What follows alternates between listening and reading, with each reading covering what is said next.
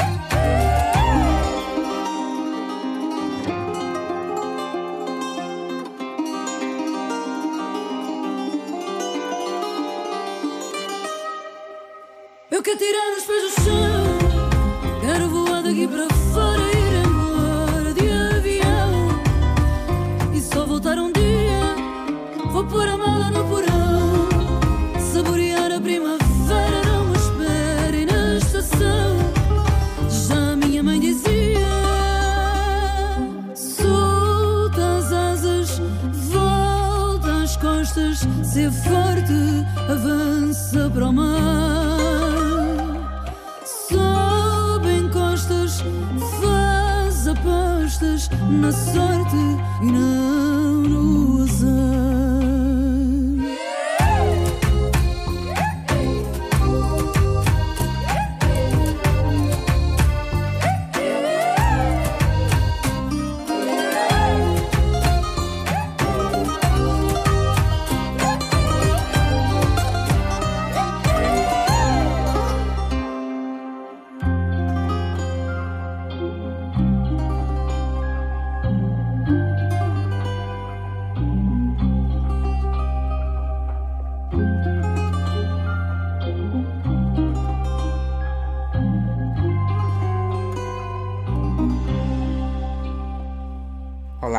Sejam bem-vindos.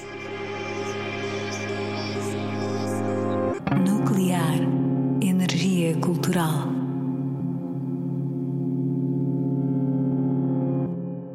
Ana Moura, a abrir este episódio com Andorinhas, o regresso aos originais num aguardado novo disco, com uma nova direção criativa, seis anos depois de Moura.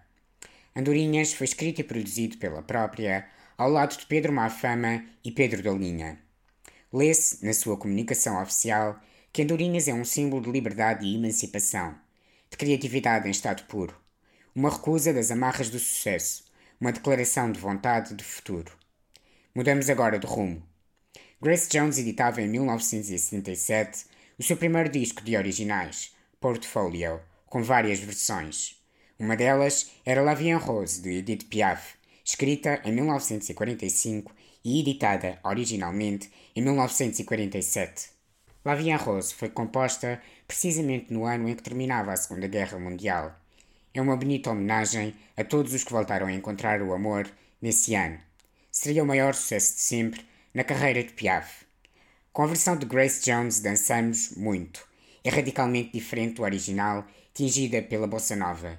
Seria também o primeiro grande sucesso de Grace Jones.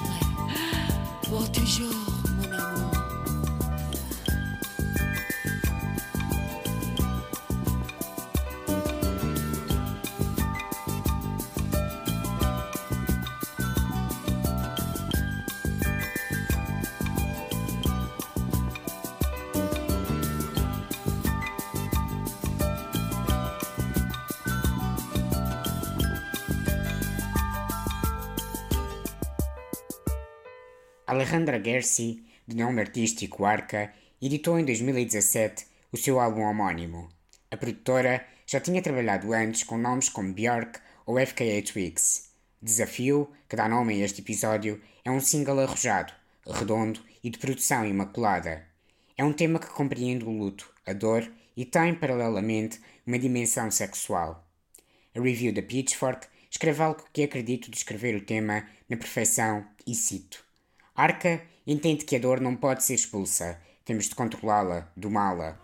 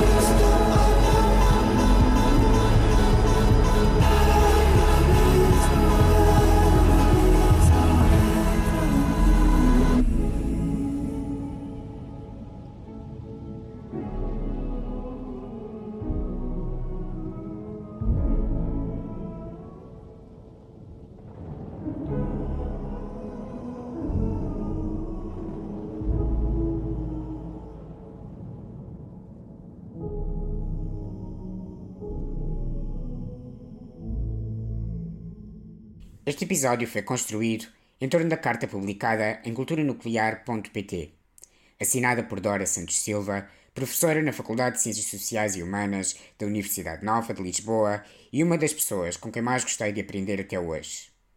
A paixão da Dora pela cultura é absolutamente contagiante e por isso quis convidá-la a assinar um texto. Escreveu sobre o impacto de Björk na sua vida. Foi o desafio e a paixão que Björk imprime na sua obra que inspiraram esta edição do podcast.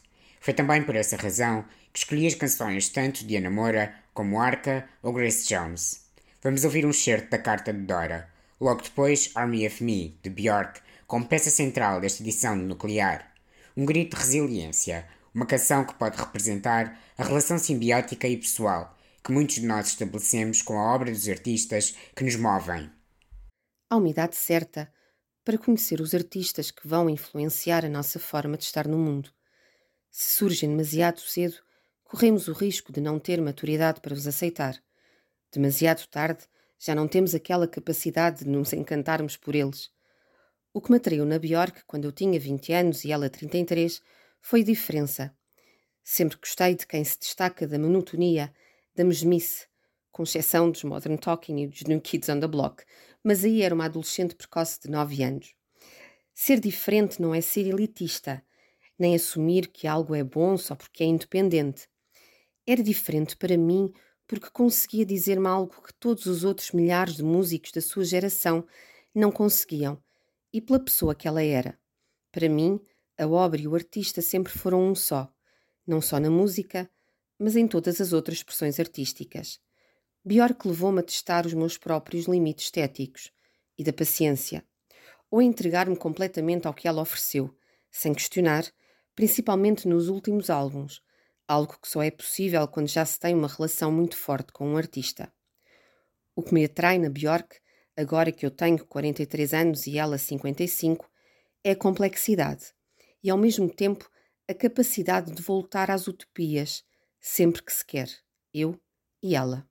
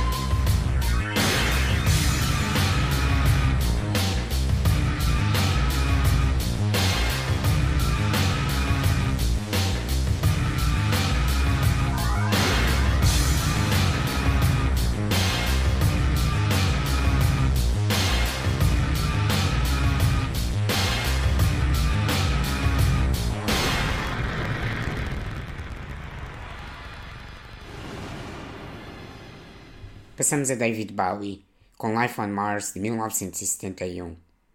Encontrei a seguinte descrição que Bowie fez do tema.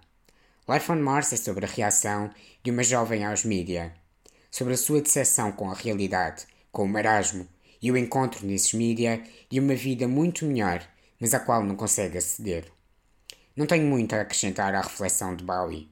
Parece-me pertinente e contemporânea, na forma como a nossa sociedade vive dependente dos mídia e se esgota nas expectativas criadas por eles.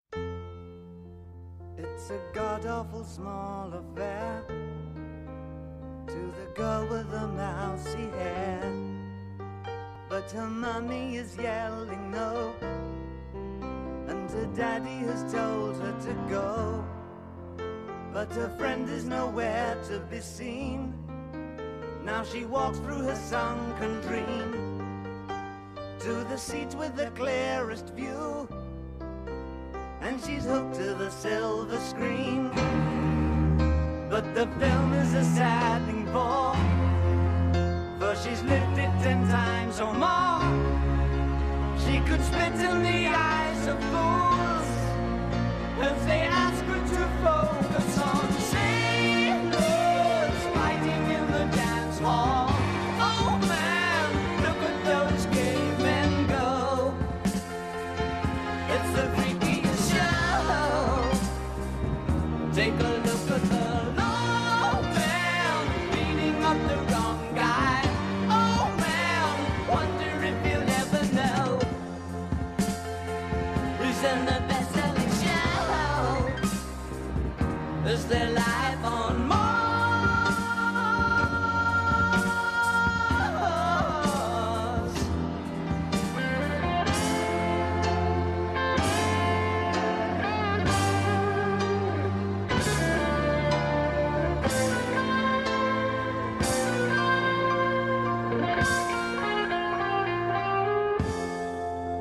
It's on America's tortured brow that Mickey Mouse has grown up a cow. Now the workers have struck for fame. Cause Lennon's on sale again.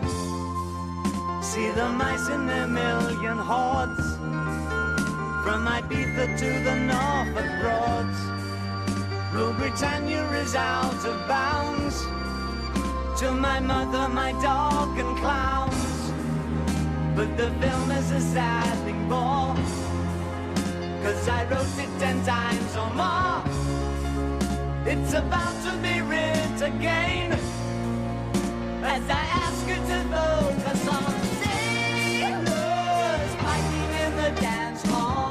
Oh man, look at those cavemen go. It's the a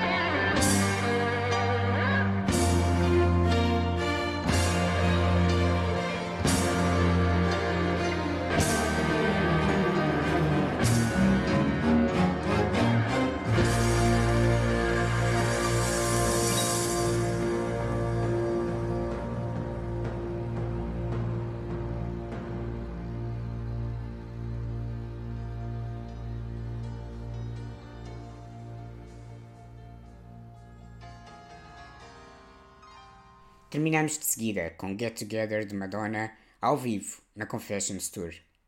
Escolhi a canção porque eu via logo depois de ler o texto da Dora. Inspirei-me na sua incondicionalidade, na relação de vários anos, e identifiquei-me com a escrita da Dora por pensar como Madonna tem moldado também a minha experiência. Get Together está no DVD que comprei ocasionalmente e acabaria por mudar a minha vida. Curiosamente, só me apaixonei por Get Together muitos anos mais tarde, porque o meu melhor amigo estava viciado na música e acabou por contagiar-me. Deixo-vos tom de celebração. Até ao próximo Nuclear.